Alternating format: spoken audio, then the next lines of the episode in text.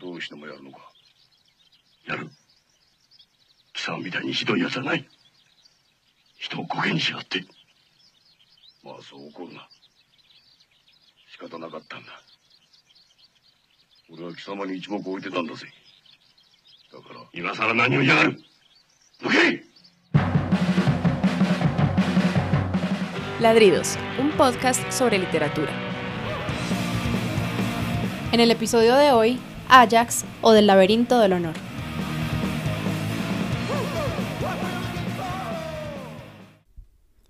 Recuerdo los viajes por carretera cuando era un niño asmático pegado a la ventana de un Volkswagen. Salíamos de madrugada. La vibración del motor del escarabajo verde nos arrullaba a mi hermanito y a mí en el asiento trasero mientras mis papás ponían música y la ciudad se negaba a amanecer. Eran trayectos cortos, cuatro horas más o menos entre Medellín y Bayumbría, corregimiento de Andes donde quedaba la finca de mi abuela Consuelo. La finca ya no existe, tampoco el carro, y hace tiempo que no hacemos un viaje familiar en el que me quede dormido en la silla de atrás. Pero recuerdo todavía, recuerdo bien. En algún punto, en plena carretera me despertaba. Entonces era la gula de los ojos devorando el verde por la ventanilla hasta que el mareo me obligaba a cerrarlos de nuevo. Intentaba controlar las náuseas, pero siempre debíamos detenernos al borde del camino para prevenir el vómito. Mi mamá se bajaba del carro conmigo y caminábamos de la mano por la cuneta, respirando hondo el aire frío, disfrutando de esa especie de rocío que es la niebla tenue cuando uno está dentro de ella. Recuerdo. Fue en una de esas veces cuando vi, por primera vez, o cuando reparé por primera vez, que viene a ser lo mismo, en las cruces de concreto que aparecían cada tanto a un costado de la vía. Una cruz de cemento blanca con un nombre y flores adornando su base. ¿Qué son? puedo haber preguntado aunque más fácil pregunté, ¿qué es eso? señalando con el índice de la mano libre. Un recuerdo, me pudo haber respondido mi mamá. Un recuerdo de un transportador que se accidentó en la vía y entonces los amigos ponen la cruz para pensar en él cuando pasan por aquí. Cruces de concreto, señas en el camino del viajero para que recuerde, piedras que susurran nombres, que piden, en su lengua de silencio y niebla y quietud, piensa en mí, desde entonces y hasta ahora, todavía cuando paso junto a ella saludo al anónimo cuya última escena me es compartida. Salud, presencias del viaje que estarán a mi lado mientras aletea sobre las marcas de su existencia mi atención pasajera. Traigo el viejo Volkswagen de la anécdota a este taller imaginario Convertimos su materia con la facilidad de nombrar. Conservemos la carrocería mientras inventamos en las ruedas y el inferior dispositivos de flotación. Desaparezcan las llantas y sean reemplazadas por superficie de balsa, de barco. Trepen quienes escuchan y partamos también de madrugada porque antes de que despierte el tiempo recorremos las costas del Mediterráneo surcando, como si fuera nuestra la velocidad de los albatros, el inventario de islas que ante nosotros despliegan sus telegramas de historias. Allí Micenas, con el laberinto donde el padre y el hijo se lanzan con alas de cera para planear sobre las olas y en cuyo centro duerme la angustia del minotauro que espera con sueño impaciente el hilo de plata y la espada. Allá las ruinas de Cartago, con la almena desde cuya cima observó la reina alejarse al hombre que la diosa le obligó a amar hasta la locura, y cuando el barco es un punto difuso, imaginario, optó por el destino del filo y de las llamas, dejando a su ciudad a la merced de los reyes invasores. Atravesemos entre el bramido de las quillas rotas en la batalla de Salamina, remontemos las olas del periplo evitando la isla de los cíclopes, escuchando, porque la ventaja del podcast es que nos otorga inmunidad, el canto de las sirenas. A nuestra derecha, en esta ensenada desierta, está la entrada al inframundo, no a ganancias, volveremos luego.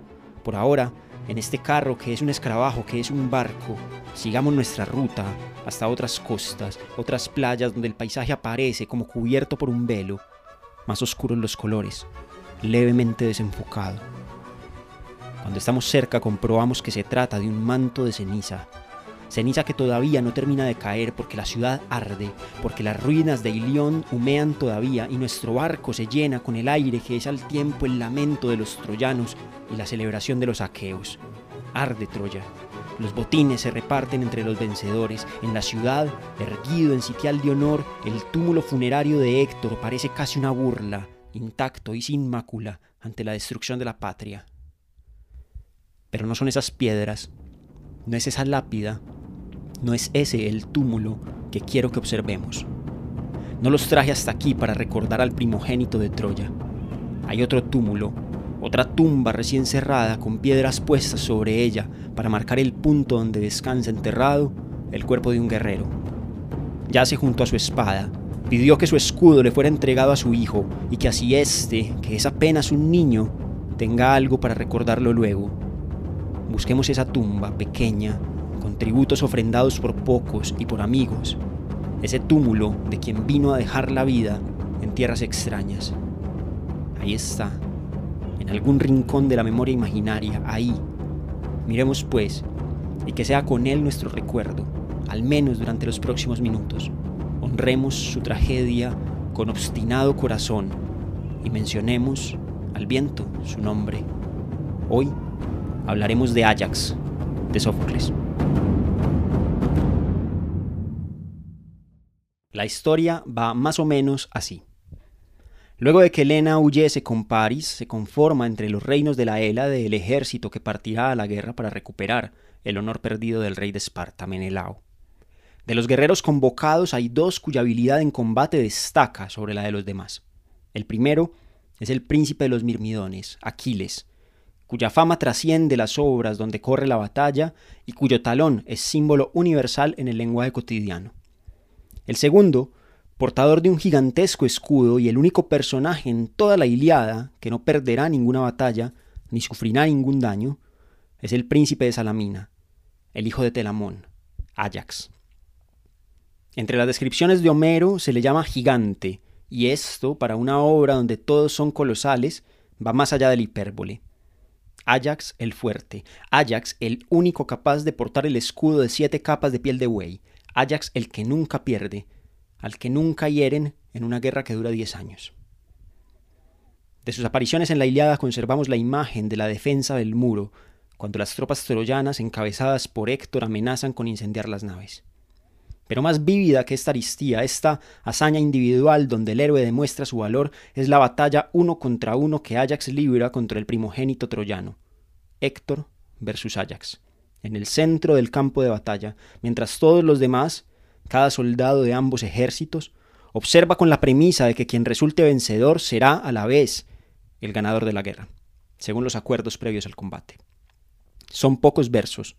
La batalla no dura demasiado. Al final ambos guerreros, viendo que la noche cae, deciden declararse en igualdad de condiciones y cerrar el enfrentamiento con un empate que concluye en una pausa para recoger los cuerpos de los muertos, un acto de humanidad, de cortesía, en medio de una guerra que dura ya diez años no es el único gesto. Como reconocimiento a los atributos de su oponente, los guerreros enfrentados intercambian regalos. Ajax le ofrenda a Héctor un cinturón de cuero, pieza de alta artesanía. Héctor le entrega a cambio su espada. Es importante este episodio.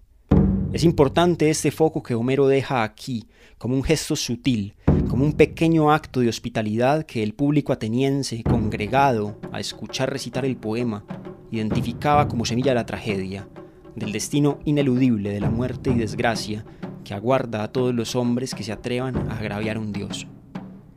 Pero ya volveremos a esto, porque todavía no está completo el cuadro, porque todavía falta otra escena que no sabemos si es posterior o anterior a esta, pero que en nuestro recuento de los hechos aparece aquí, justo en este punto, cuando seguimos buscando postales de Ajax y encontramos de nuevo el campo de batalla encendido, tronando en el clamor de los hierros que se encuentran, de las voces que ruegan valor más que piedad.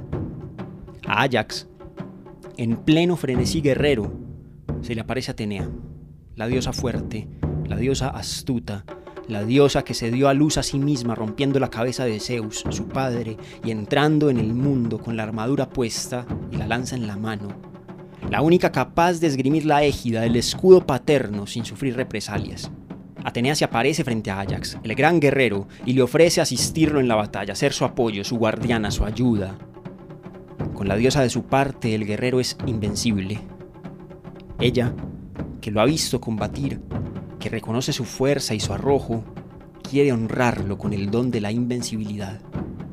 Pero Ajax, ah, tonto, torpe más que soberbio, Ajax piensa en el triunfo del ejército en la gloria de salir victoriosos, y sabe que una cadena es solo tan fuerte como su eslabón más débil. Y por eso, porque es consciente de su fuerza y reconoce que no es él el más débil, le pide a Atenea que se marche a asistir a otros, que él solo, con la fuerza de sus manos, puede soportar, que mejor sea de ayuda a alguien que sí la necesite. Aquí, de nuevo, los griegos reunidos para escuchar el poema se estremecen porque ellos que no están batallando tienen la cabeza en calma para ver el error, el gran error fatal.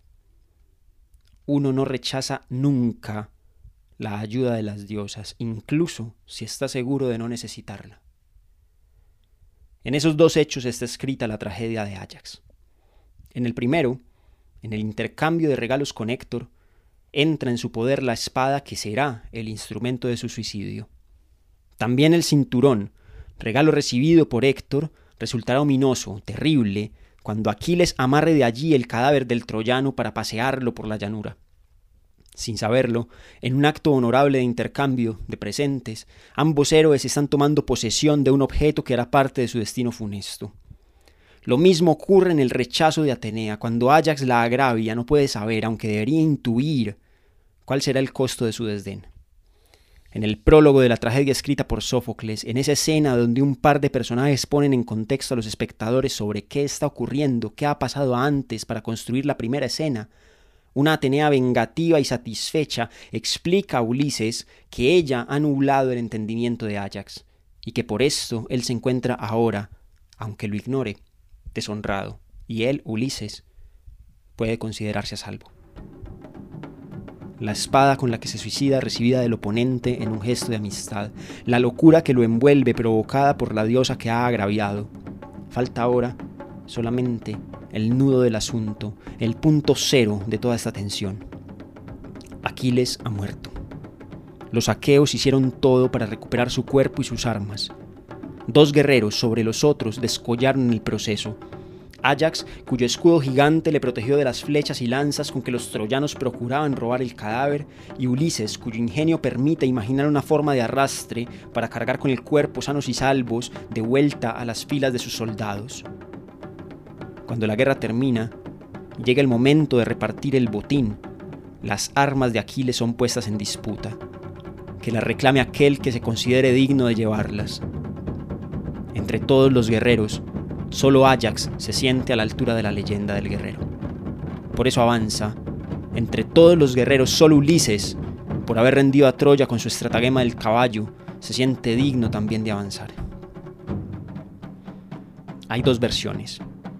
No nos detendremos en ellas. Lo importante es que luego de un juicio para elegir al dueño de las armas, los reyes, Agamenón y Menelao, comandantes de la expedición a Troya, deciden otorgarlas a Ulises. Ajax, herido en su honor, sabiéndose despreciado, cansado por diez años de lucha en los que él y solo él estuvo perpetuamente al frente, decide moverse en la noche cerrada y matar a los Átridas por haber sido injustos y a Ulises por haber sido innoble. Atenea aparece, le nubla la vista, nutre su locura de sangre con locura de mente y convierte a un rebaño y sus pastores en los enemigos deseados. Ajax asesina el ganado, convencido de que está limpiando su honor. Cuando vuelve en sí, cuando recupera la cordura, se ve a su alrededor un reguero de reses muertas y sabe entonces que la diosa le ha juzgado, que su destino ahora solo tiene dos posibles imágenes, el deshonor o la muerte. Elige arrojarse sobre la espada de Héctor y morir. La única herida que recibió en diez años de combatir en Troya fue causada por sí mismo y fue fatal.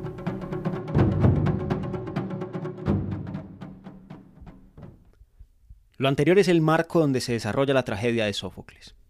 Veremos el comienzo, el deshonor del guerrero, su despertar a la cordura que es casi simultáneamente su despertar a la muerte. Acudiremos a las razones de Tecmesa, que insiste en la necesidad de que viva, incluso sin honor, para que pueda protegerla a ella y a su hijo de caer esclavos en la casa de otro rey aqueo. Acudiremos a las conversaciones del coro, que dan vueltas a la idea de la libertad, de la locura, de la injusticia.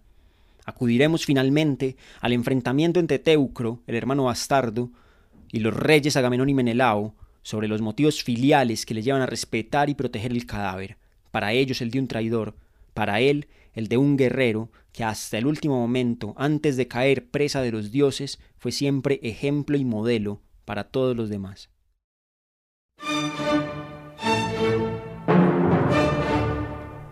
En las tragedias griegas se hace explícito algo que la literatura posterior matizará, convirtiéndolo a formas más sutiles.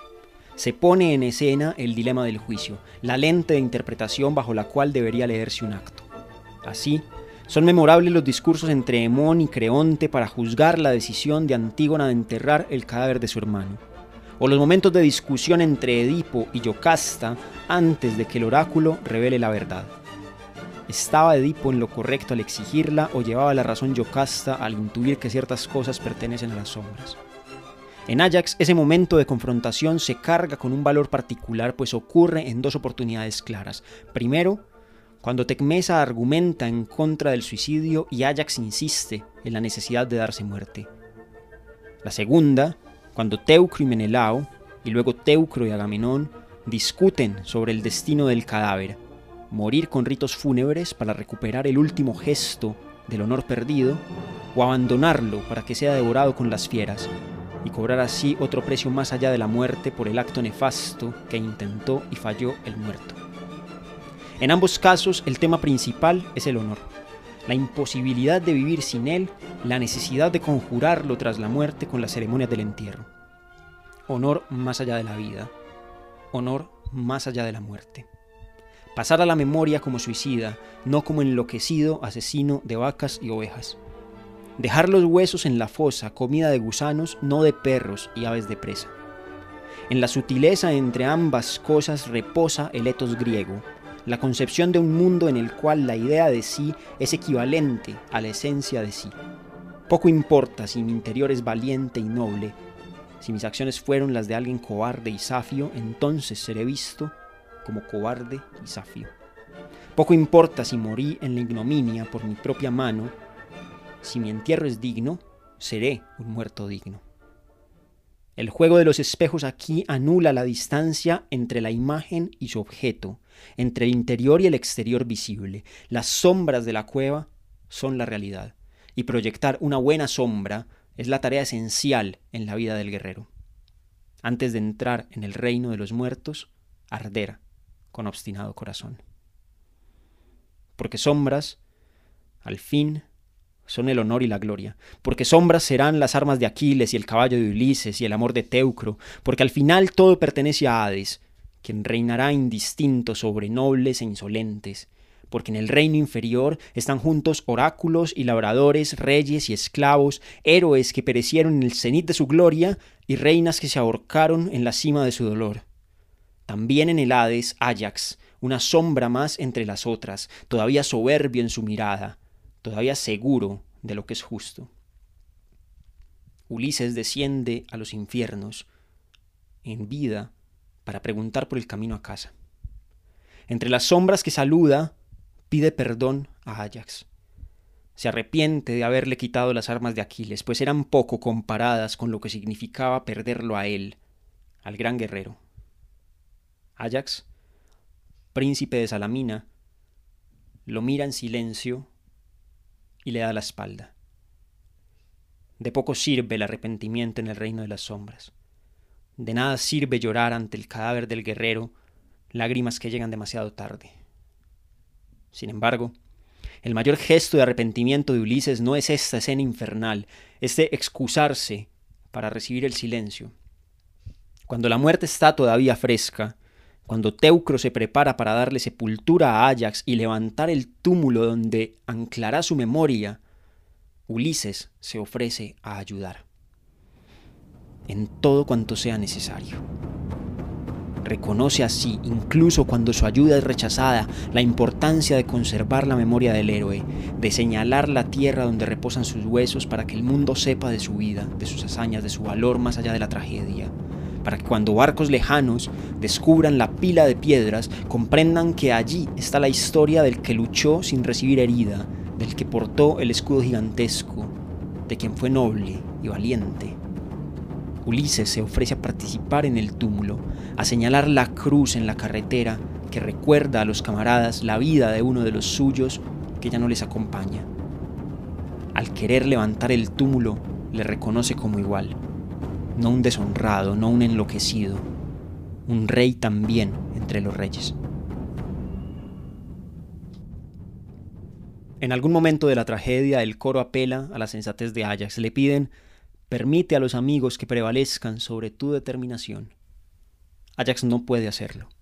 No puede cargar a otros por encima de sí mismo. No puede evitar la conciencia de que si lo hace, si cede a sus súplicas, también los estará deshonrando de algún modo.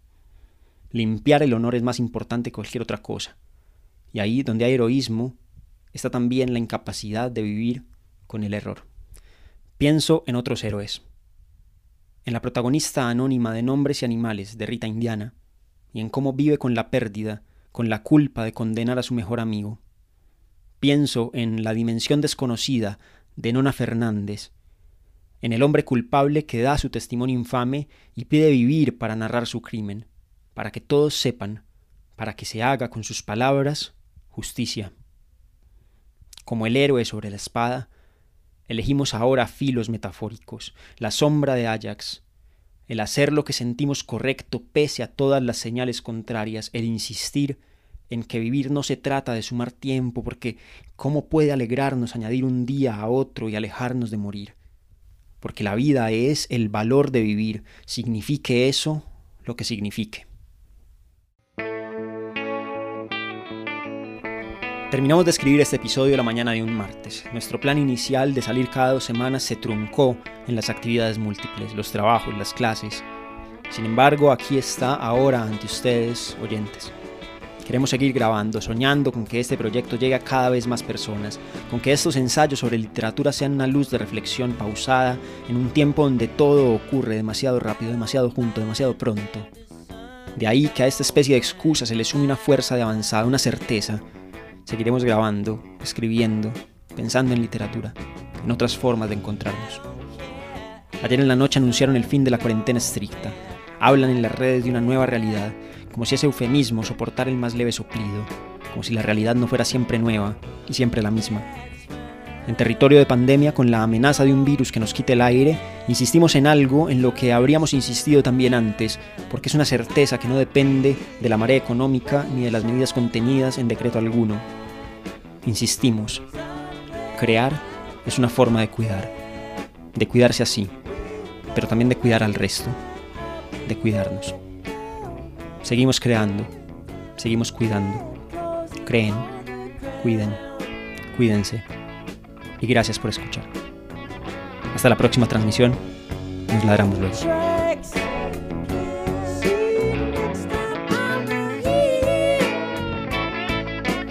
El episodio 3 de Ladrido se grabó en la ciudad de Medellín el 25 de agosto del año 2020.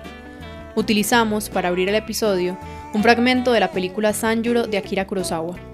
La narración estuvo a cargo de Lucas Vargas Sierra el montaje sonoro a cargo de Alejandra Duque Lopera y la dirección de arte a cargo de María Camila Duque Lopera. En el proceso de grabación, Galilea devoró sonoramente, con crujir de dientes al romper las frutas y amplios movimientos de garganta, una granadilla.